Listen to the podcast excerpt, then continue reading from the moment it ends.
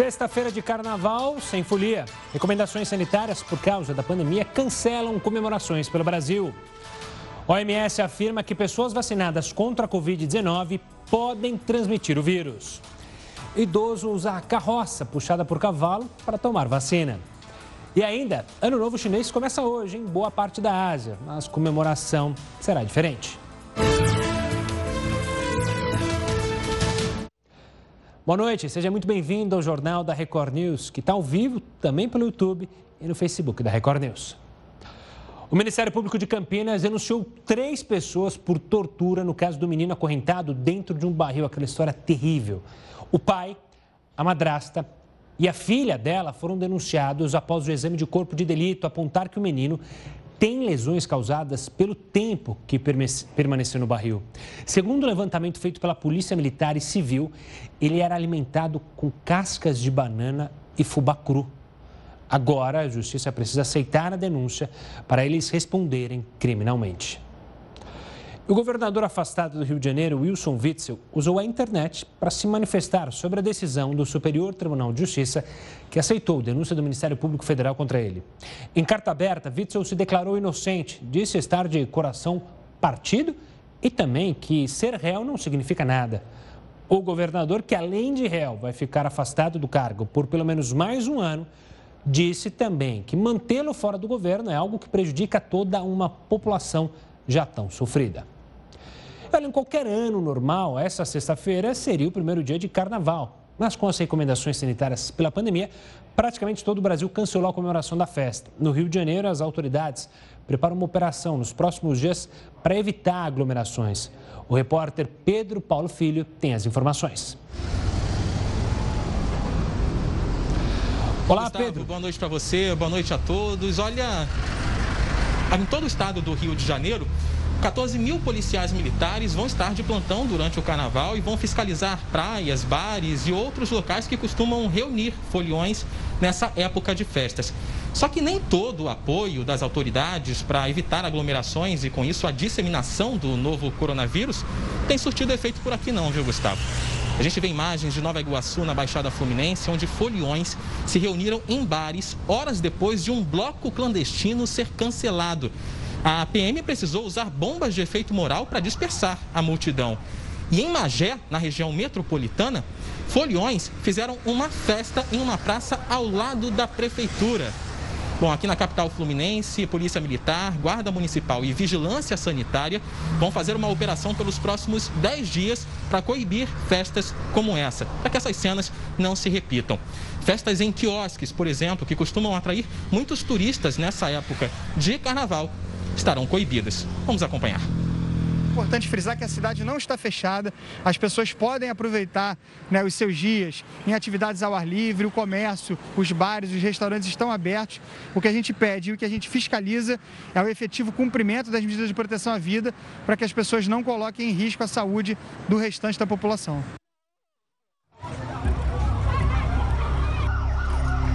Permanência na praia está liber, liberada, mas não se pode aglomerar nas praias. E para quem desrespeitar essas regras, o estabelecimento vai ser interditado e o responsável pode responder por crime contra a saúde pública. Gustavo. Obrigado pelas informações, Pedro. Vamos do Rio para a França, porque o país europeu anunciou que vai aplicar apenas uma dose da vacina contra a Covid-19 nos pacientes que já tiveram a doença. A França é o primeiro país no mundo a tomar uma decisão como essa. Segundo os médicos, pacientes curados criam a chamada memória imunológica. Por isso, a dose única já seria suficiente para protegê-los. O governo francês também anunciou que 300 pessoas no leste do país foram contaminadas pelas variantes brasileira e sul-africana. E pessoas vacinadas contra a Covid-19, vejam só, podem infectar outras. A afirmação é da cientista-chefe da OMS, Soumya Swaminathan. Em entrevista nesta sexta, ela disse que os vacinados podem contrair o vírus e, mesmo que não adoeçam, correm o risco de infectar outras pessoas. Soumya alertou que é importante que todos, mesmo os já imunizados, continuem mantendo medidas de segurança como o uso de máscaras, lavagem frequente das mãos e manter um distanciamento seguro. A maioria dos ensaios clínicos mostrou que as vacinas protegem contra o desenvolvimento das formas graves da doença, mas não é certo que elas previnem, previnam completamente a infecção. E o Supremo Tribunal Federal formou maioria para manter o uso obrigatório de máscaras em espaços públicos e privados. Com isso, o Supremo derruba vetos do presidente Bolsonaro, uma lei aprovada no Congresso lá no ano passado. As máscaras, as máscaras, portanto, se tornam obrigatórias no transporte público, em lojas, indústrias, escolas, igrejas e órgãos de administração. Em resumo, qualquer espaço fechado com reunião de pessoas tem que usar a máscara obrigatoriamente. Olha, a vacina drive-thru começou essa semana em São Paulo e tem um idoso que resolveu inovar. Você vai ver nos próximo, no próximo bloco os detalhes sobre essa atitude. É daqui a pouco no Jornal da Record News. Estamos de volta com uma pergunta. Você já parou para pensar no que é mais caro, uma em um hospital privado ou em um hospital de campanha? O Heródoto levantou esses dados para a gente. Heródoto, o que, que compensa mais? Conta para a gente. Uma boa noite. Olá, Gustavo. Olha, é, eu queria lembrar o seguinte: aqui perto de casa tinha um hospital de campanha, aqui no estado do Pacaembu, em São Paulo. Várias vezes passei lá na porta e eu, eu sou conversador, fui lá, bati papo e tal, e perguntando: escuta, como é que está a lotação aí? Ah, 30%, 40%. Eu nunca ouvi falar que estava mais do que isso lá. O pessoal da porta me falando. Aí fiquei imaginando o seguinte: a estrutura era de lona, o pessoal estava tudo improvisado, o estádio já estava pago. Aí imaginei o seguinte, bom, deve ser mais barato um hospital de campanha, um hospital de guerra. Campanha quer dizer guerra, do que um hospital daquele chicão e tal, que só vai o pessoal que tem aquele plano de saúde lá do Senado, né, aquele planão do bom. Bom, aí o que acontece? Eu peguei um, um levantamento feito por, pela Planisa e descobri os números que eu tenho certeza que o pessoal vai gostar deles. O primeiro deles é o seguinte, vamos colocar aqui na tela para a gente poder comparar. Olha quanto é que custa um hospital de campanha, o leito de UTI por dia. Custa R$ 3.365 por dia um leito no hospital de campanha, em média. Bom, mas tem também aqueles hospitais públicos que são dirigidos pela Oeste, Organização Social. Lá é mais barato o leito, o leito da, da UTI. Olha quanto ele custa aí: R$ 2.641. Mas eu quase caí lá da cadeira quando eu vi o seguinte: o hospital privado que são esses hospitais caríssimos. É verdade que, tem, que eles têm isenção de imposto. E eles, os medicamentos não estão incluídos aí. Mas custa R$ 1.656. Foi, pera, pera, pera um pouquinho. Então, aquele hospital, aquele hospital de ponta, uma UTI custa R$ 1.656.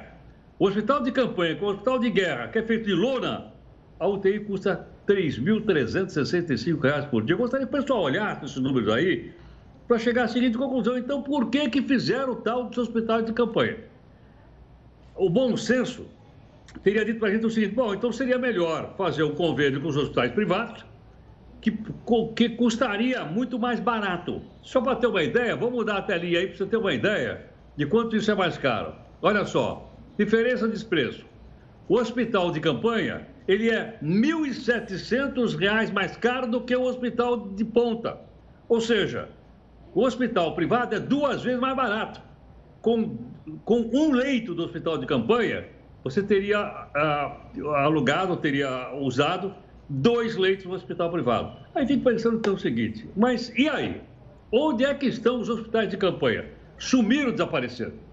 Agora, por que será então que fizeram tanta festa no hospital de campanha? Será que foi por causa de campanha eleitoral, se foi política, se foi para aparecer, se foi marketing? O que é que aconteceu? Eu acho que esses números é bom a gente pensar, porque isso, mais uma vez, Gustavo, quero lembrar sempre isso, sai do nosso bolso. E parece que esse, a turma que gasta essa grana não tem preocupação em gastar o dinheiro que a gente paga de imposto.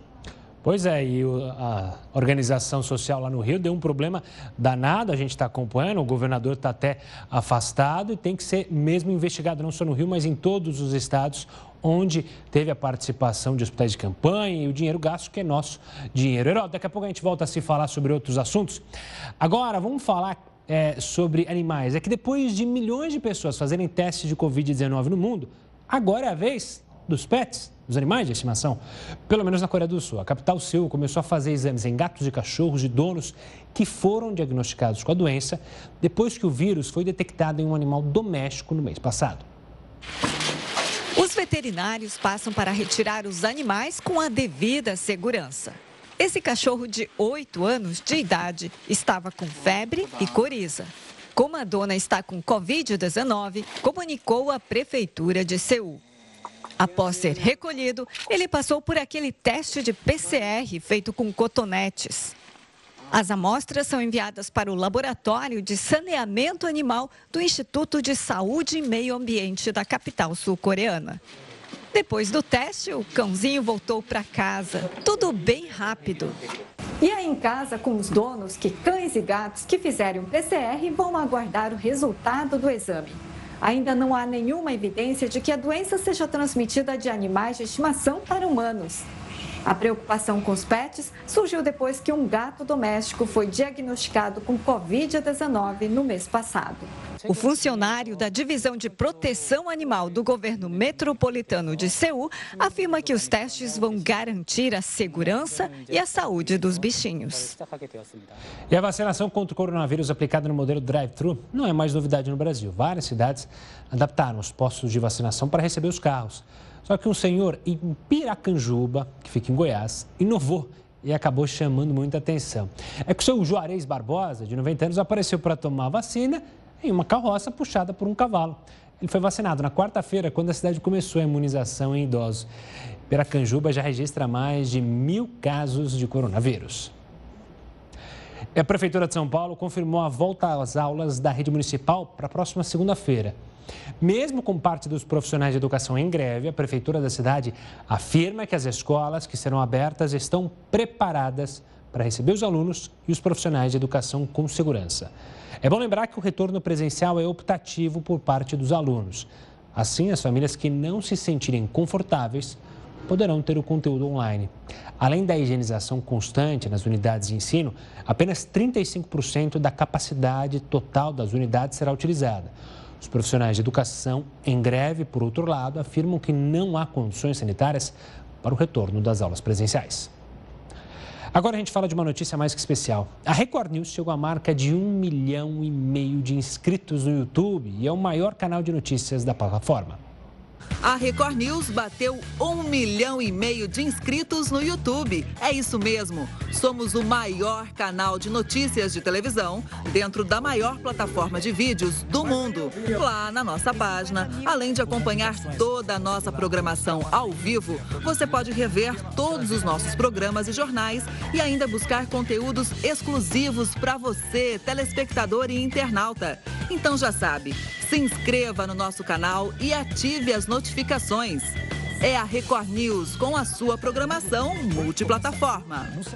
Então vai lá, se inscreve, assina a notificação que é o sininho para gente, a gente estar tá junto com você a hora que você quiser, no celular, indo para casa, voltando para casa, no ônibus, enfim, para você ficar bem informado. Olha, com o passar dos anos, até mesmo as doenças vão mudando. O Heródoto vai perguntar para a gente o que aconteceu, por exemplo, nos últimos 12 anos. Não é mesmo, Heródoto? Conta para a gente aqui. Exato. Uh, Gustavo, primeiro parabéns aí para o pessoal todo por esse milhão e meio no YouTube. Ela é um negócio para a gente comemorar. Muito claro. bacana, isso é extraordinário, não é? É uma coisa maravilhosa. Outra coisa é seguinte, você mostrou, não foi um drive-thru, não. O cidadão chegou de charrete lá, não é drive-thru aquilo. Sabia que você ia gostar. O que você, o que, o que você mostrou aí é um horse-thru. É. É o pé de pano, como disse o nosso colega aqui, o Bisão, é o pé de pano. Exatamente, meu caro. Então, peraí, tem o drive-thru, walk-thru, que é aquele que vai a pé, e tem agora o. Olha, nós estamos inovando, nós estamos inovando. Agora, tem uma coisa interessante também que eu acho que seria bom, até especialmente para os pais e tal que nos acompanham aqui, na Record News e no nosso canal do YouTube, que é o seguinte. Hoje nós temos uma, uma, uma doença que não é o Covid-19, mas é uma coisa que realmente preocupa, que é o quê? É a obesidade. Vamos mostrar por, um númerozinho para o pessoal poder entender melhor isso, olha só. Esse dado é do IBGE, é uma pesquisa nacional de saúde. Então ele diz o seguinte: mais da metade da população brasileira, 65, 60%, está acima do peso. Ô, Gustavo, você está nesse 60% aí ou não? Não, estou inteirinho ainda. Tô... Vez, vez ou outra passa um pouquinho, mas a gente segura a boca. É o final de semana que vem, que aí a gente perde a linha. Mas olha aí, então mais da metade da população do nosso país está acima do peso, coisa que mudou de algum tempo para cá. Mudou como? Vamos olhar para vocês terem uma ideia, então, do que aconteceu nesse pequeno período que o Gustavo está assinando agora. Vamos mudar nossa telinha. Vamos lá, hoje, 2021. Quais são os três maiores riscos à saúde do brasileiro, de uma maneira geral, do nosso país? Primeiro, é a obesidade. E você viu aí 60%. Segundo, pressão alta, porque as pessoas não têm o hábito de medir pressão, tem que medir a pressão, né? porque os problemas de coração e coronário vêm por aí. E o terceiro lugar ainda é o fumo, que apesar de toda a restrição, de toda a lei é, proibindo as pessoas de fumarem em lugar fechado, restaurante, bar, etc., elas então são as três maiores ameaças hoje contra a saúde do brasileiro de uma maneira geral. Aí se você me pergunta, mudou ou não mudou? Vamos voltar então para trás, vamos voltar nove anos atrás, só para a gente ver se mudou ou não, de lá para cá. É, é aquela outra telinha que a gente tem aí para mostrar, para a gente ver que houve uma mudança. Hoje, nós temos então excesso de obesidade. Há nove anos, olha aí, olha aí, 2009, olha como mudou. A primeira ameaça à saúde era a fome. Era desnutrição. Desnutrição é uma palavra chique para dizer fome. E a fome não é mais a maior ameaça à saúde do brasileiro. Agora é a obesidade. O fumo, a, em 2009, era a segunda maior ameaça. E a pressão alta era a terceira. Então você vê o seguinte: saiu desnutrição, entrou obesidade e o fumo trocou lugar com a pressão alta, porque logicamente as pessoas estão mais uh, conscientes, estão mais uh, informadas de que realmente o cigarro, principalmente o cigarro, é uma coisa perigosíssima.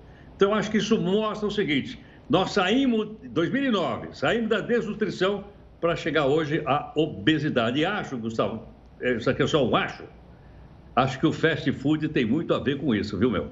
Tem, e o que preocupa, né, Heroto, que diferente, a desnutrição obviamente atingia as classes sociais mais baixas, que não tinham acesso à comida. A obesidade atinge todas as classes, porque infelizmente é mais barato comprar aquele salgadinho, que é uma porcaria, mas as pessoas precisam se alimentar daquilo. E essa desnutrição acabou sendo tomada pela obesidade, por a gente se alimentar cada vez pior, tanto é, nas classes mais baixas e até nas classes mais altas, infelizmente. Geraldo, a gente volta a falar daqui a pouquinho aqui no Jornal da Record News, combinado? Vamos para os Estados Unidos? É que hoje foi a vez da equipe de defesa do ex-presidente Donald Trump falar durante o processo de impeachment que corre no Senado. A correspondente Evelyn Bastos acompanhou o julgamento. Tem todas as informações. Evelyn, boa noite. O que disseram os advogados? Oi, Gustavo, muito boa noite para você e para todo mundo que nos acompanha aqui na Record News. Olha, segundo os advogados, o processo de impeachment é um ato de vingança política contra o ex-presidente. Durante três horas, a equipe de defesa alegou que Trump não incentivou a população a invadir o Capitólio no último 6 de janeiro. Segundo eles, o estímulo do ex-presidente foi para que seus apoiadores lutassem contra o que acreditava ser uma fraude eleitoral. Eles alegam que isso é uma retórica comum na política e que a palavra luta é usada inclusive por democratas. Para o impeachment passar, será preciso que 17 senadores republicanos da base de Trump votem contra o ex-presidente. E para Trump ser impedido de concorrer no futuro, ainda é preciso uma nova votação. Gustavo. Obrigado, Evelyn. Ainda nos Estados Unidos, as farmácias vão começar a receber vacinas contra a Covid-19. Os detalhes a gente mostra para você no próximo bloco. Olha só, todos os dias surgem novidades sobre as vacinas. Nós convidamos a infectologista Helena Bicudo, consultora da Sociedade Brasileira de Infectologia, para esclarecer algumas dúvidas relacionadas a esse assunto. Helena, obrigado pela participação aqui conosco no Jornal da Record News. Vou começar com a pergunta que a gente, uma informação que a gente deu mais cedo sobre o OMS, falando que mesmo vacinado, você pode passar o vírus. Doutora, por que, que isso acontece? É para se preocupar? Porque às vezes a gente dá notícia, as pessoas se assustam e acabam não conseguindo interpretar da maneira correta. Por isso, mais do que nunca, é importante a sua participação para explicar isso para a gente. Uma boa noite, Eliana. Boa noite, boa noite a todos. Então, essa informação, ela realmente sempre preocupou com as notícias por causa do desenho dos estudos. Se você for, os estudos iniciais com as vacinas não era para avaliar é, se o indivíduo poderia adquirir e ficar um portador são. Os estudos iniciais eram para avaliar desfecho, ou seja, mortalidade e evolução grave. Então, várias das nossas vacinas que estão disponíveis no Brasil e no mundo não fizeram aquele sequenciamento, mesmo naqueles indivíduos que não adoeceram, ou seja, aparentemente estavam protegidos, se por um acaso, quanto tempo demorou, se não tinham vírus no nariz. Então, tudo mudou a partir de uma informação e que encontraram pacientes vacinados, fizeram o exame do nariz, o PCR, e encontraram o vírus. Essa informação fez com que os estudos com vacinas mudassem o critério. Ou seja, além de eu acompanhar os pacientes, se eles estão adoecendo de forma leve, moderada, grave ou ainda óbito, era importante saber se eles ainda tinham vírus no nariz. Então, agora, se você for ver os desenhos das vacinas, é do, que eu chamo de desenho, é o estudo das vacinas, os pacientes voltam lá para fazer o exame, mesmo que não esteja sentindo nada. Por isso, e observaram que existia pacientes que não sentiam nada e o vírus, mesmo vacinados, tinha vírus no nariz. E isso alertou as Doutora... pessoas que eles poderiam ser uma fonte não é? Claro. Perfeito. Doutora Eliana, já se discute no Congresso Nacional um projeto de lei é, que obriga as pessoas a tomarem a vacina. A senhora é favorável que haja uma lei obrigando o cidadão, as pessoas a tomarem a vacina? Olha, é, eu quero informar que essa pergunta é muito objetiva, sabe, Heródoto? Então, a gente tem que fazer algumas considerações. Eu sou favorável às vacinas, tem que vacinar mesmo. Mas, né, a, a, a situação é igual o voto no Brasil. O voto no Brasil não é obrigatório? É, é obrigatório. É, Sim, e todos votam? Não, e aí vem a justificativa. Não. Então, hã? É, você não vota, mas não, você nem, tem o direito nem todo mundo vota. Então, nem todo mundo vota. E quando você não vota, o que acontece? Você justifica ou paga uma multa. Então, é, a multa para os não vacinados será é, a, o risco de adquirir Covid. Mas eu sou favorável, sim, que a gente obrigue as pessoas a tomar, já que é para o bem da população, de uma forma tanto individual quanto coletiva. Assim, como o voto é importante. Então, é, essa é uma questão de saúde, nós estamos vivendo uma pandemia, e muita gente morrendo. Eu acho que a vacina ela tem que ser muito bem esclarecida e nos grupos prioritários elas deveriam sim ser obrigatórias. Doutora, chamou a atenção é, uma decisão da França, hoje, se não me engano, que determinou que quem já teve a doença não vai necessitar a dosagem dupla das vacinas que é, tem duas doses. Vai ser apenas uma dosagem. Você acredita que isso será uma tendência também para outros países ou essa decisão da França foi tomada muito rapidamente, assim como aquela decisão da África do Sul de não vacinar com a Oxford? Qual a sua avaliação sobre essa decisão francesa? Eu acho que a decisão francesa ela vem como um estudo clínico, né? Então, é, nós vamos colher esses frutos. O ideal é que a gente tome duas doses, isso é que está correto e esse é o momento.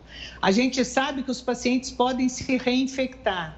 Nós não sabemos exatamente quanto tempo dura a imunidade, se dura a imunidade pós-doença.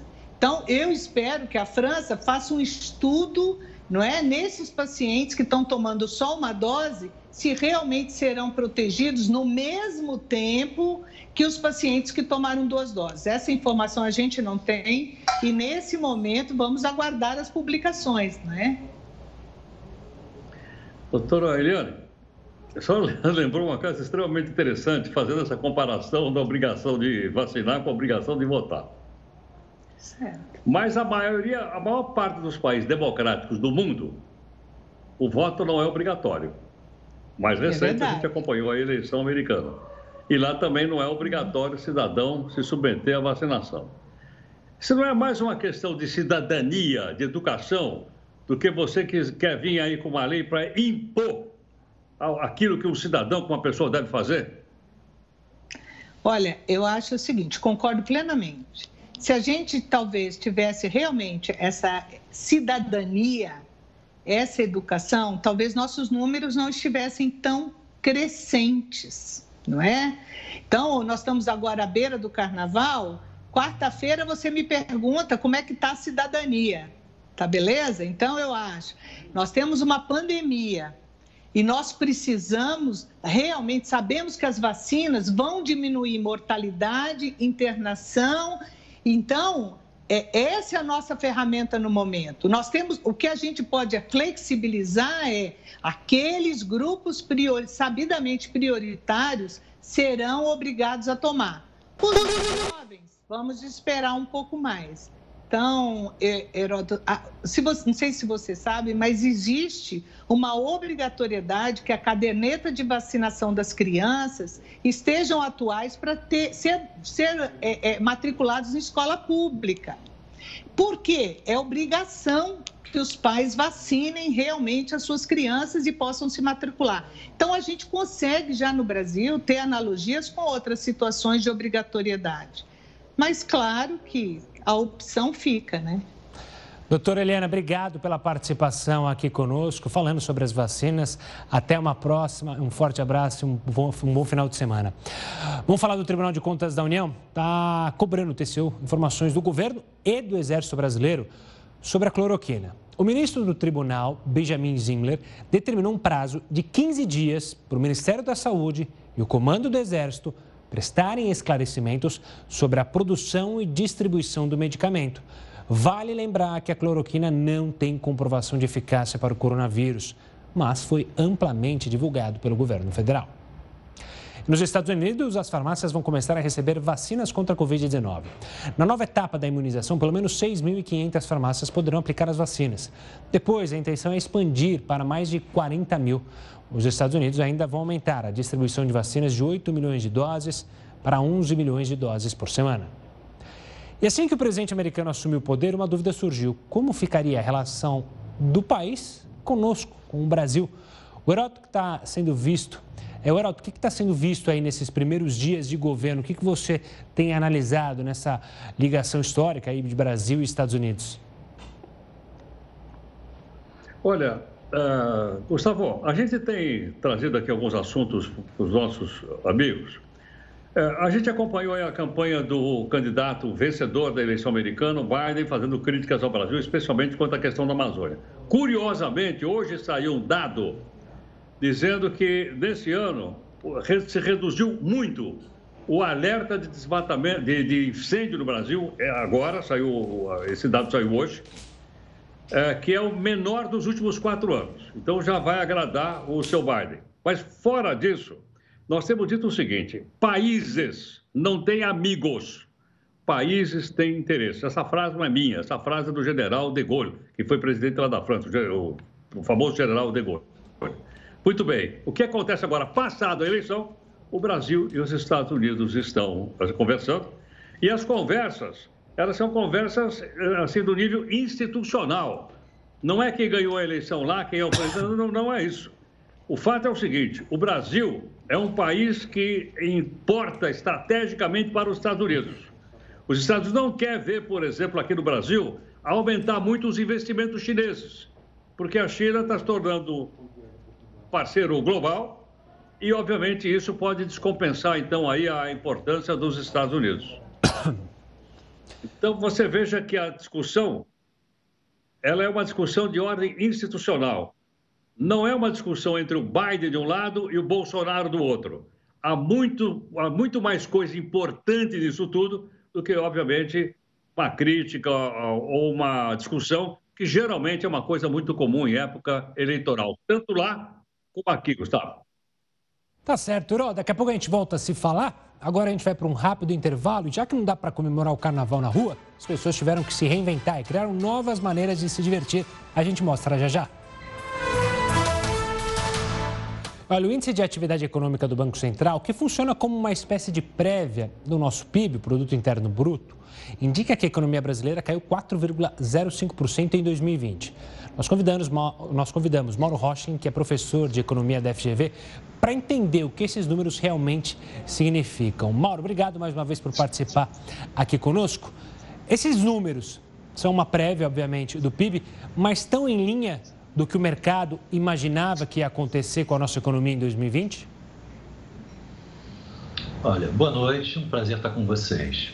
É, de fato, o número que o Banco Central apresenta, o, que é a prévia do PIB, está em linha com o que o mercado esperava. O mercado esperava um número entre 4% e 4,5% de queda, e exatamente isso é o que o, o IBC-BR está mostrando. Nenhuma surpresa. Mauro, uh, nós estamos imaginando que a gente poderia apurar o carnaval. Eu já tinha até combinado com o Gustavo da gente sair de uma escola de samba. Mas não vai ter escola de samba, não vai ter carnaval e aquele feriado praticamente foi extinto na próxima terça-feira. Essa economia do carnaval, ela tem alguma influência na economia geral brasileira, na sua opinião? Olha, tem alguma influência, não é nada decisivo para a gente falar de mais PIB ou menos PIB, porque é alguma coisa muito pontual, é alguma coisa que se refere, vamos dizer assim, a menos de uma semana de acontecimento. Então, não vamos dizer que o PIB de 2021 vai ser maior ou menor porque vai ter ou não vai ter carnaval. Não se trata disso. Agora, por outro lado, o fato de não haver carnaval é muito emblemático de uma situação que a gente está vivendo, que é de uma parada, ou pelo menos uma parada parcial, do setor de serviço, que é o setor que tem maior peso e que trouxe a maior contribuição negativa para essa queda que a gente verifica. Mauro, é, a economia brasileira está passando por essa dificuldade, mas o que preocupa mais? Essa derrubada, obviamente, do PIB ou justamente uma diferença entre a economia entre várias classes, né? A classe mais baixa sofre muito mais é, nesse instante. Isso é muito mais preocupante nesse momento, por isso até a necessidade da volta é, do auxílio? Olha, em qualquer crise, aqueles menos favorecidos aqueles de menor renda, aqueles de emprego mais precário ou aqueles sem emprego, sem dúvida nenhuma, são os que mais são prejudicados. Então, é, o que a gente entende é que esse auxílio emergencial, uma vez estendido, ele vai de fato atender aqueles menos favorecidos, vai poder também, por outro lado, dar um empurrãozinho no PIB e, com isso, ajudar o país a sair desse atoleiro. Essa é a ideia. Professor, o ministro Paulo Guedes tem dito que a economia está recuperando em V. Bateu e subiu. Agora, eu ouvi um colega seu dizendo que não é bem assim, que ela está recuperando em K. Eu falei, como assim em K? Não, ela está recuperando em K pelo seguinte, porque um grupo pequeno da sociedade está ganhando muito dinheiro e uma boa parte da sociedade está perdendo muito dinheiro, aumentando assim a desigualdade social do nosso país. O senhor concorda com essa tal de recuperação em K? Olha, eu concordo que há setores que são mais favorecidos com uma situação como essa e outros que são menos favorecidos, né? Como já diz o ditado, enquanto alguns choram, outros vendem lenços. Então, alguns setores foram favorecidos com a pandemia. Aqueles setores ligados à, à informática, de uma maneira geral, aqueles setores que puderam trabalhar sem problemas, de forma remota, esses setores não foram tão impactados como, por exemplo, o setor de serviços que a gente estava falando há pouco. Quando a gente fala de serviços, aliás, a gente está falando de hotéis, a gente está falando de bares, a gente está falando de restaurantes, a gente está falando de comércio, a gente está falando de serviços, que são os setores que de fato foram os mais prejudicados. E o setor de serviços, eu lembro também, é o setor que é, emprega mais gente. O mercado de trabalho tem no setor de serviços o seu grande empregador e é exatamente o setor de serviços que, que foi o mais prejudicado pela crise. Então, veja você que o emprego foi fortemente impactado pela pandemia. Mauro, outra dado interessante é que, obviamente, o dólar subiu muito nesses últimos períodos, principalmente na comparação com o real. Muitos analistas acreditam que o dólar vai se desvalorizar ao longo desse ano, mas não em comparação ao real. O que, que acontece que a nossa moeda está tão desvalorizada e isso, claro, afeta principalmente o pãozinho por causa do trigo que é importado, enfim. O que, que acontece que a nossa moeda está tão desvalorizada? Bom, em primeiro lugar, é, vamos registrar que o dólar se desvalorizou em relação à maioria das moedas ao longo de 2020. O real foi uma das poucas moedas que foi desvalorizada em relação ao dólar porque a regra foi uma desvalorização do dólar em relação às demais moedas. Agora, por que isso? Qual é o problema aqui? O problema é que o Brasil tem um problema de endividamento. O endividamento do Brasil é muito alto. Os compradores de títulos públicos brasileiros, eles olhando esse altíssimo endividamento, ficam receosos com relação à continuidade ou aumento do endividamento do Brasil eles ficam receosos de comprar títulos públicos brasileiros.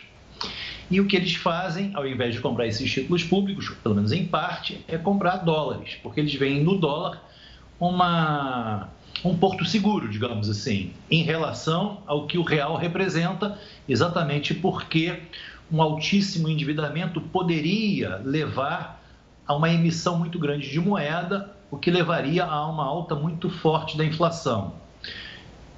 A partir desse quadro, a gente entende por que, que o dólar se, se valoriza em relação ao real, mas não aconteceu o mesmo em relação às demais moedas. Mauro, lembrando então que alguns setores, como você lembrou agora há pouquinho, sofreram bastante. Os empregados, de maneira geral, ou perderam o seu emprego ou perderam parte do seu salário, renegociaram o seu salário, perderam 20%, 25% do salário para continuar no seu emprego. Mas tem um setor aqui que continua uh, navegando em mar azul, que é o setor público, que é o setor que recebe grana do governo. Esse não sofreu nenhum abalo, nem perdeu emprego, nem perdeu salário, nem coisa nenhuma. É verdade, é... mas isso não é necessariamente alguma coisa ruim. Quer dizer, a gente entende que é... um setor que passou nadando de braçada nesse mar azul, como você falou, é um setor é, que foi favorecido, entre aspas, com relação ao que aconteceu, pelo menos em termos relativos. Mas, por outro lado, é, o fato desse setor ter sido menos afetado também representa alguma coisa de positivo para os demais setores, porque essa, esse aspas favorecimento não deixa de ser um movimento contracíclico com relação a essa parada que a economia sofreu. O fato de uma gama muito grande de pessoas ter preservado seu poder aquisitivo, ter, é, ter continuado a consumir nos mesmos níveis que consumia antes, acaba, acabou por ajudar outros setores, via esse consumo dessas pessoas, a manterem, de alguma maneira, o seu nível de funcionamento. Aliás, curioso observar que a cidade de Brasília, que obviamente é a cidade que tem o maior número de funcionários públicos, a cidade onde o, a, a, parcela de funcionários públicos se constitui na maior parcela dos empregados da cidade, é o lugar em que houve a menor queda da atividade econômica. Mauro, obrigado pela participação aqui conosco, analisando os números da economia e também prognósticos para esse ano. Um forte abraço. Olha, o Ano Novo Chinês começou hoje em boa parte da Ásia. Esse será o ano do boi de metal, que corresponde a 4.719 lá no calendário chinês. Neste ano, por causa da pandemia, a comemoração foi um pouco diferente, sem viagens e festas. Na China, o governo reforçou as restrições para tentar conter novos casos de Covid-19. Famílias se reuniram virtualmente para festejar mesmo que desta maneira digital. E olha, comerciantes do Rio de Janeiro estão sendo surpreendidos com os clientes. Eles buscam adereços e fantasias de última hora para fazer festa de carnaval em casa. Este ano, o Carnaval da Patrícia vai ser um pouco diferente. Como não vai poder aproveitar a folia dos desfiles e bailes pela região por conta da pandemia, o bloco vai acontecer em casa, em família. Esse ano vai ter que ser diferente, né? Por causa da pandemia. Aí vamos reunir eu, meu filho, a minha filha, meu esposo em casa, para não deixar passar em branco. André poderia até viajar para a casa de praia, mas não está tão motivado como em anos anteriores. Para não deixar a data passar em branco, resolveu comprar adereços e fantasias para investir numa folia bem caseira. Minha família vai viajar, né? A gente tem casa lá em Rio das Ostras e tal, mas eu optei em ficar por aqui mesmo. Até por, por questão mesmo de prevenção, de tumulto, né? As, geralmente as praias ficam muito cheias, então resolvi ficar por aqui. Na segunda-feira a gente vai fazer um bailezinho de carnaval, mas em casa mesmo, quietinho. Só para não passar em branco, né? Mas vai ser bem mais tranquilo. Na rua realmente não vai rolar.